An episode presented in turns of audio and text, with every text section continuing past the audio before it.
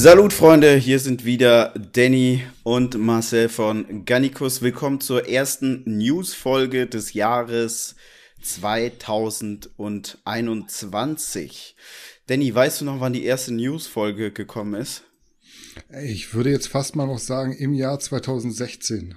Ja, es müsste so Spätsommer 2016, glaube ich, gewesen sein. Ich vermute, die Folge ist mittlerweile archiviert, hm. weil der Charmfaktor sehr hoch ist bei alten Videos.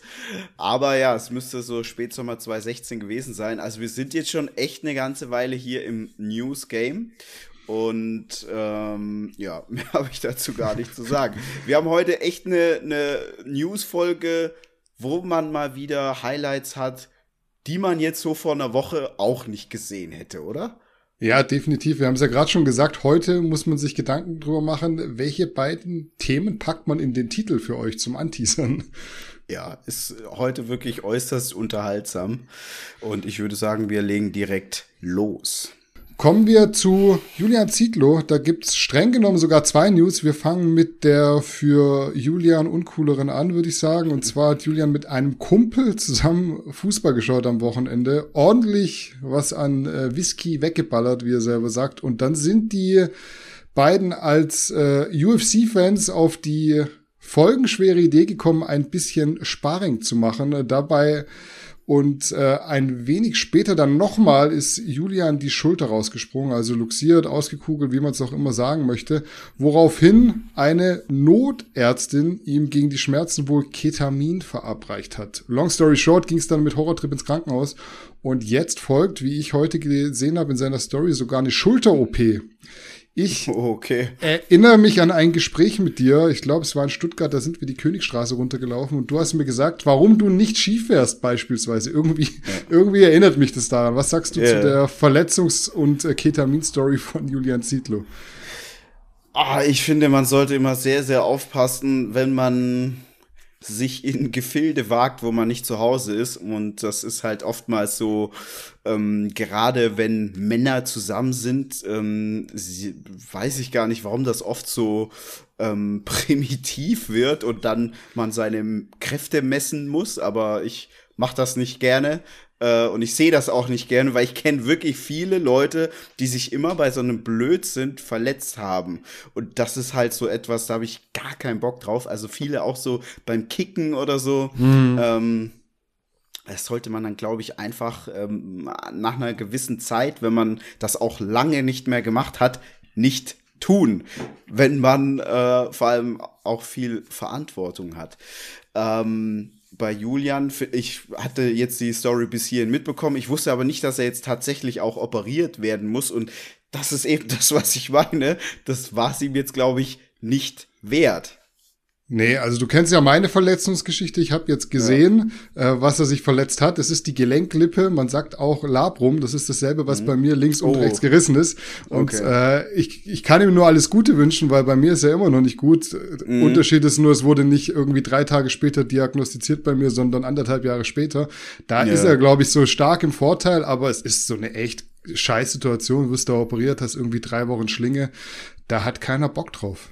Vor allem war er ja im Jahr 2020 auch im Krankenhaus. Ja, wurde er am Rücken operiert. Ich glaube zweimal. Ja. Einmal ist nicht richtig verhalten, musste er nochmal. Ja. Also ist keine coole Geschichte. Ja, kein Glück der Julian. An der Stelle natürlich gute Besserung. Ja, von mir auch auf jeden Fall. Bestes Gelingen bei der OP. Auf dass es dir besser geht als mir nach den OPs. Kommen wir zur zweiten News bezüglich Julian Zietlow. Die lässt sich auf jeden Fall kürzer einleiten, weil bis zum 31.12.2021 soll Rocker Nutrition komplett vegan werden. Und zu, zu, zusätzlich dazu hört Julian, wie er selbst sagt, ab sofort mit YouTube auf. Hat mich jetzt beides sehr überrascht irgendwie. Was sagst du? Mich hat das mit dem Vegan mehr überrascht als mit YouTube, weil ich glaube einfach, Julian ist jetzt ja, wie alt? Ich schätze so 36, 37. Mhm. Und äh, das Format, so wie er das jetzt macht, ist dann vielleicht jetzt auch nicht mehr ein Format gewesen, wo man irgendwie bis in die Ewigkeit fortführen will. Ähm, ist ja eher so ein ja, Schauspiel. Er nennt das ja auch immer scherzhaft RTL 3. Mhm. Und ich glaube jetzt einfach, dass das einem auch so ein bisschen zu doof wird, wenn man sonst immer mit so sehr vielen ernsten Themen zu tun hat und äh, dann da so ein bisschen, wie man so schön sagt, Kasperle-Theater macht. Auf der anderen Seite kann auch sein, dass es ein super Ausgleich ist. Also ich weiß es nicht. Ähm, ist aber krass, weil am Ende des Tages zehn Jahre YouTube, ähm, das hat ihm ja, das hat ihn ja dahin gebracht, wo er jetzt ist. Julian ist ja, würde ich sagen, neben Flying Uwe der Fitness-YouTuber, der aus seiner Fitness, aus seinem Fitness-YouTube-Dasein so das Größte herausgemacht hat. Wobei man eigentlich sagen muss, mittlerweile gibt es drei, ähm, drei, ja, fast schon vier Top-Kandidaten, auch wenn die anderen zwei da vielleicht gar nicht so bei den meisten im Ranking auftauchen. Also ganz klar, Flying Uwe hat eine 1A-Karriere hingelegt, gerade mit Smilodogs und allem, was dazugehört. Julian mit Rocker Nutrition. Ich habe jetzt nicht so wirklich eine Übersicht, wie die anderen Dinge laufen. Die Klamotten, dann hatten sie Kosmetik. Ich weiß aber gar nicht, ob sie das noch haben. Hm. Ob sie das noch machen. Ähm, dann der dritte würde ich sagen, Christian Wolf, More Nutrition, die sind einfach ob man die mag oder nicht, krankhaft gewachsen in den letzten zwei Jahren. Das ist wirklich ein Wahnsinn. Und äh, wen dann viele gar nicht so auf dem Schirm haben, ist der Ben Sattinger mit der Online-Trainer-Lizenz. Das ist auch ein wahnsinniges Unternehmen mittlerweile geworden. Also man sieht schon, der ein oder andere hat eine echt sehr, sehr stabile YouTube-Karriere hingelegt. Und Julian Zietlow ist wahrscheinlich der, der das immer am meisten nach außen gezeigt hat und deswegen ähm, ja für viele am stärksten glänzt. Mm, daher muss man einfach sagen, Props an der Stelle. Man hat so, wenn man von außen drauf guckt, immer den Eindruck, okay, der hat zur besten Zeit immer den besten Move gemacht. Also mit Fitnessprogrammen gekommen, als das eben noch nicht so ausgelutscht war, hat dann das Thema ganz, ganz groß gemacht. Als er dann gesehen hat, also zumindest sehe ich das von außen so, vielleicht war das gar nicht so, alles so kalkuliert, aber als man gesehen hat, okay, Fitnessprogramme, da sinken die Absatzzahlen. Ich meine, wer vertreibt heute noch ein Fitnessprogramm ähm, und erreicht damit so viele Menschen, wie das eben noch vor fünf Jahren der Fall war? Das ist eben bei den allerwenigsten so. Also verkauft irgendjemand noch Fitnessprogramme? Ich habe vor kurzem mal mehr. Kollega gesehen, dass da irgendwie eine Werbung war, aber. Ich glaube, das läppert so nebenher, aber keiner macht's mehr proaktiv. Ja, also ist schon irgendwie bei allen nicht mehr wirklich auf dem Radar. Ähm, ja, und jedenfalls, als dann die Fitnessprogramme ähm, langsam nicht mehr so heiß waren, hat man dann Supplements gegründet. Ähm, Rocker ja auch immer eine Marke gewesen, die da ähm, ja das Ganze nicht ganz so altbacken angegangen sind. Auch relativ viele kalorienreduzierte Lebensmittel dann auf den Markt gebracht haben, was ja dann auch nochmal ein ganz anderes Spiel ist. Denn diese ganzen Vertriebsketten mit dem Lebensmitteleinzelhandel, das ist ja schon schwierig und wenn du davon auch keine Ahnung hast, da muss schon viel passieren, dass man da erfolgreich ist. Und jetzt eben der Schritt zum, zum kompletten veganen Sortiment. Ich sag dir ganz ehrlich, was ich mir gedacht habe. Mhm. Ich dachte mir, dem Julian muss es ja echt sehr, sehr gut gehen, wenn er sagt, ihm ist da sein eigenes Wertesystem und sein eigener Idealismus wertvoller als jetzt dieser sichere Umsatz. Mhm. Das dachte ich mir, wow, dem muss es ja gut gehen. Natürlich auch Props, dass er das durchzieht, weil es ist so gar keine Frage, die Zahlen werden da erstmal nach unten gehen. Also heute gehen die Zahlen erstmal nach oben, weil sich die, die, die Fans noch mal einige Produkte sichern, aber natürlich wird es im Laufe des Tages nach unten gehen. Es gibt dann auch einfach Produkte, die kann man nicht so easy mh, genauso gut machen, also wie ein konventionelles Nahrungsmittel oder auch Nahrungsergänzungsmittel. Ich bin da sehr, sehr gespannt. Am Ende des Tages äh, habe ich immer Respekt für je, vor jedem, der sein Ding auf seine Art durchzieht und nicht maximal opportunistisch daran geht. Und das muss man ja sagen. Ähm, das ist in seinem Fall nicht maximal opportunistisch. Ja, ich kann dir sagen, was ich gedacht habe. Wir hatten ja in der letzten Newsfolge 2020 das Ralf Settele Comeback als mhm. Thema und äh, da hat sich ja der Ralf noch so ein bisschen drüber aufgeregt, dass More Nutrition jetzt ein veganes mhm. Proteinpulver bringt. Eigentlich müsste der Ralf jetzt offen und ehrlich sich hinstellen und sagen, finde ich top, was der Julian Zietlow macht. Ja. Veganes Sortiment, alles andere weg aus ethisch-moralischen ja. Gründen. Also eigentlich ja. müsste da jetzt so das nächste Video auf dem Profuel-Kanal stattfinden. Ja, das stimmt. Und da müssten einige Props ausgesprochen werden. Ja. Machen wir weiter mit dem nächsten Thema. Für mich dann auf jeden Fall doch etwas überraschend äh, kam die Newsmeldung, dass Smart Gains sich nach Zypern absetzt und sozusagen auswandert. Im Zuge dessen hat er dann auch seine Büros im Smart Gym Heilbronn geräumt und äh, dort ein vermeintlich letztes Training absolviert, äh, was eigentlich darauf hindeuten würde, dass er die Fitnessstudios verkauft haben könnte. Ich sag das bewusst so, weil er dazu selbst äh, noch nichts Näheres gesagt hat und es eigentlich auch äh, sein könnte, dass er weiterhin quasi der Eigentümer ist und sich nur neue Betreiber sucht. Er hat aber definitiv auch Tränen vergossen. Was sagst du zur Auswanderung nach Zypern erstmal und wie schätzt du die Geschichte mit dem Smart Gym ein? Also für mich hat das Ganze auch so gewirkt, dass das endgültig wäre, was auch für mich dahingehend Sinn machen würde, denn ich kenne einige Leute, die nach Zypern ausgewandert sind, meistens aufgrund der Steuervorteile, die man einfach hat, wenn man nach Zypern auswandert. Und äh, in dem Fall ist es auch so, dass man hier seine Zelte komplett abbrechen muss, man darf keinen Wohnsitz mehr haben, etc. etc. So, ähm, ich finde oder ich kann jetzt natürlich auch nur spekulieren, weil er gar nicht so viel dazu gesagt hat, aber eben aufgrund dessen, dass er ja Tränen vergossen hat und das Ganze schon so nach einem endgültigen Abschied geklungen hat, würde ich jetzt auch mal vermuten, dass er die Gyms abgegeben hat. Ähm, man darf jetzt auch nicht vergessen, wir hatten ein Corona-Jahr, was sicherlich für frisch gegründete Gyms nicht unbedingt die Sache besser gemacht hat. Ähm, Allerdings ist es jetzt auch so, Smart Gains, der hat ja jetzt hier in Deutschland schon noch vieles, was ihn an Deutschland hält. Also wenn er zum Beispiel die beiden Gyms noch behält, dann hat er hier schon mal zwei Gyms. Dann ist ja Smart Gains auch einer der Inhaber von More Nutrition. Also er ist ja auch Gesellschafter der Firma dahinter, nicht nur ein Influencer. Und dementsprechend würde es jetzt für mich Sinn machen, wenn er praktisch ja nach Zypern auswandert, aber natürlich immer mal wieder hier in Deutschland wäre, um nach seinen Gyms zu gucken und natürlich auch um äh, bei More Nutrition im Thema zu bleiben. Aber das Ganze klang ebenso sehr, sehr endgültig.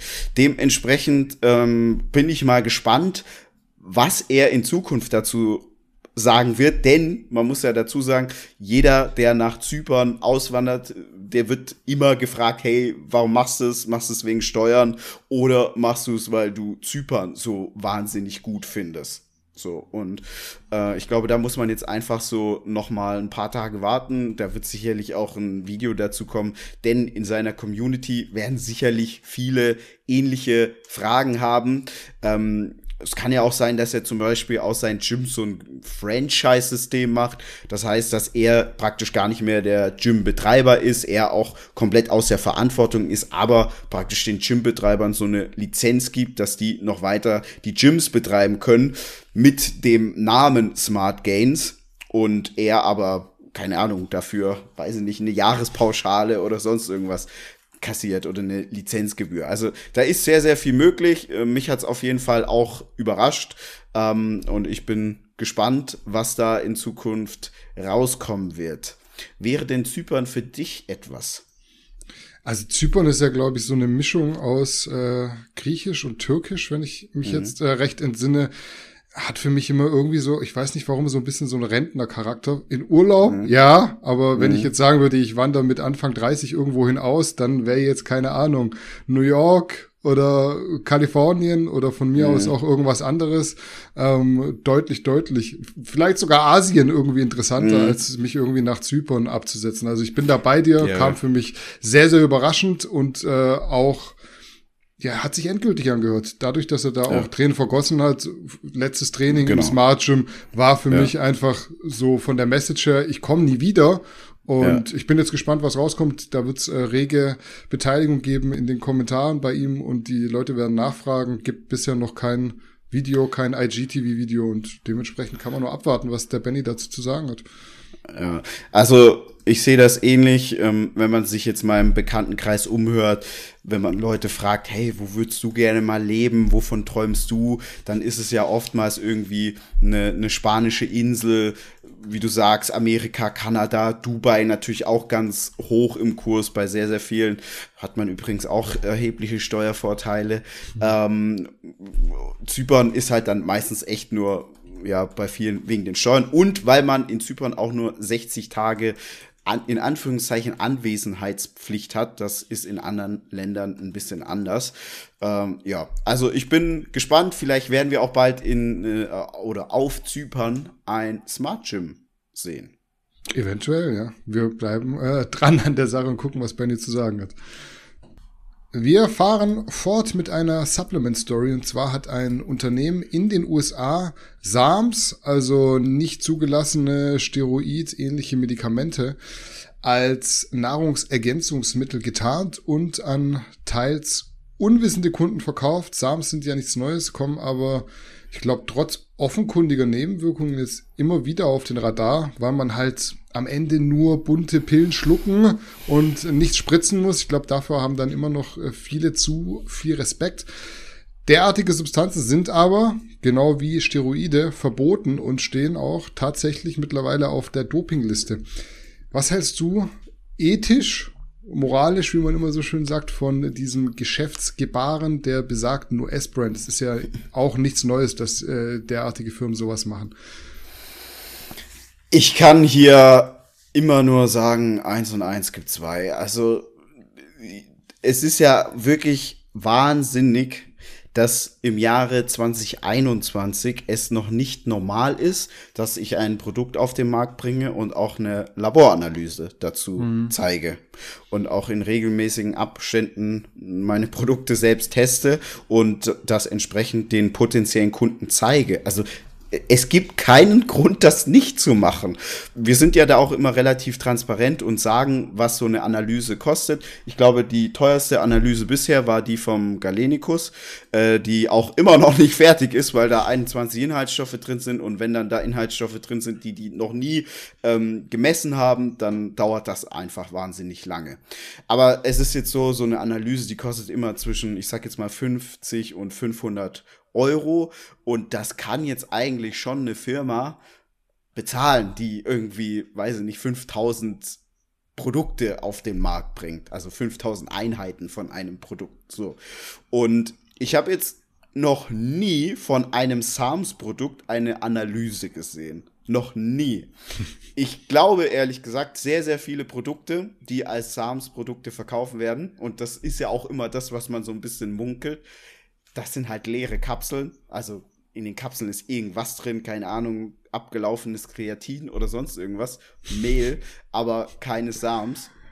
Und dann hast du eben die Firma, Firmen, gerade diese ganzen Hardcore-Firmen, die dann in irgendein Testo Booster, Muscle Builder, Fatburner oder sowas, ähm, machen dann tatsächlich Sams rein, aber deklarieren es nicht entsprechend weil es natürlich verboten ist. Also man muss schon immer sich bewusst sein, das hatte ich erst auch vor kurzem im Podcast gesagt, oftmals sind gar nicht so sehr die Substanzen das Problem und der verantwortungsvolle Umgang damit, sondern die Herkunft.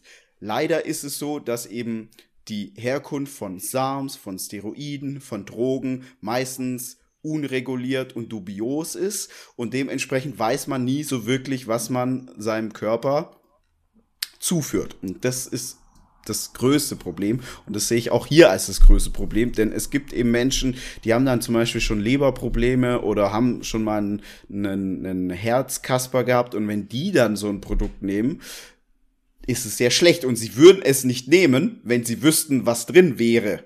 Ja.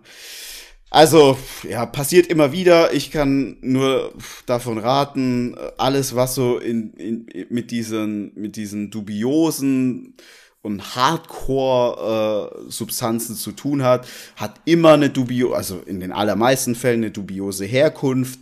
Ähm, meistens ist das mit einer gewissen kriminellen Energie verbunden. Seht ihr auch hier wieder. Und äh, ja, das Spiel wiederholt sich immer wieder.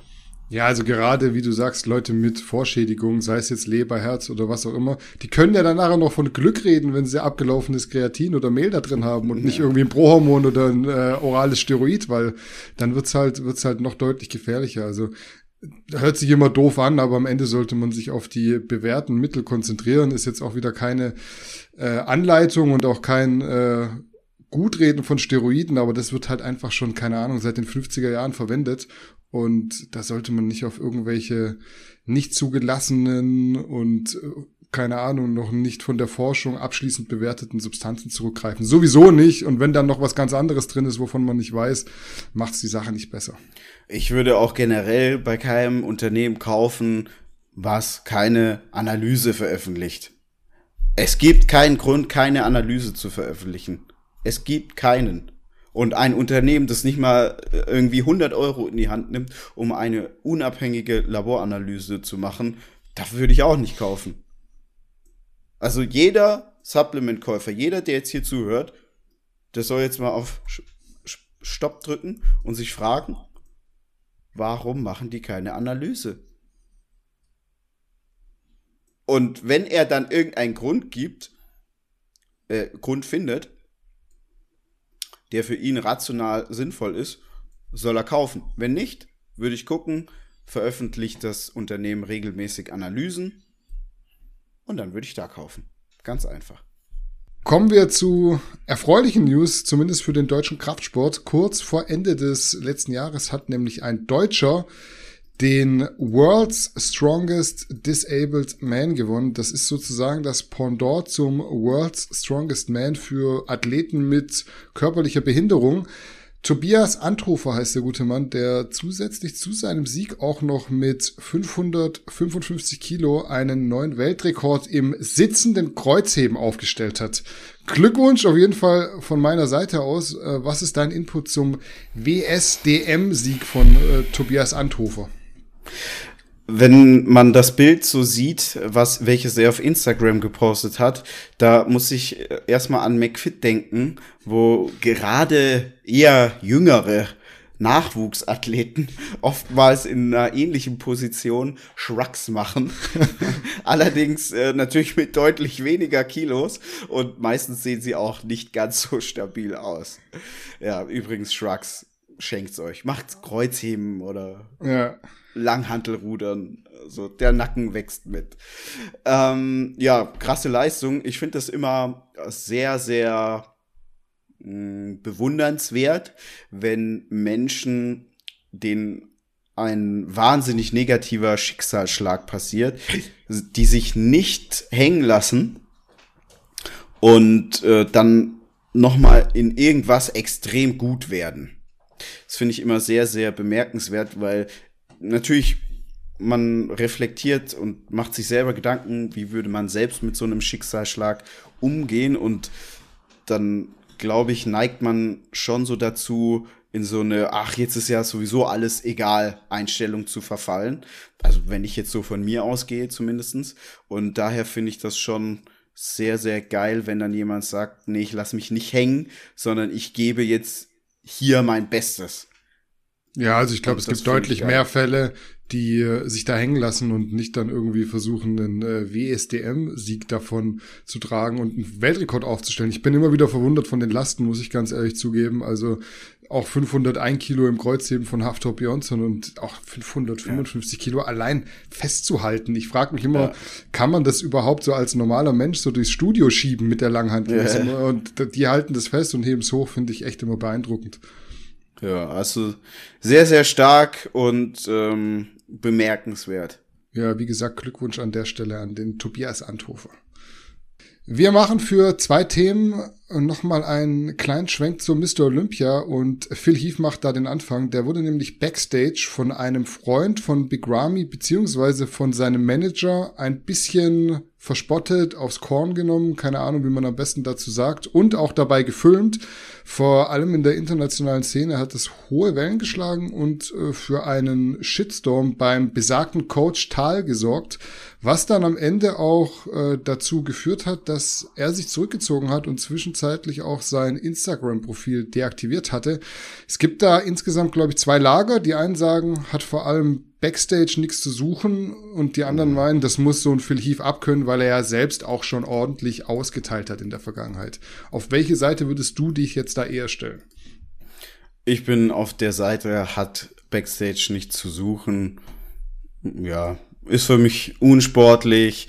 Ähm, dadurch, dass der Typ ja auch kein Athlet selber ist, es ist für mich etwas anderes, wenn so zwei Athleten sich gegenseitig irgendwie angreifen und, und ansticheln, aber wenn das jetzt irgendwie normale, normallos machen, ähm, während da sich ein Athlet auf einen, einen Bühnenauftritt vorbereitet, auf den er jetzt irgendwie zwei Jahre hingearbeitet hat, finde ich das respektlos.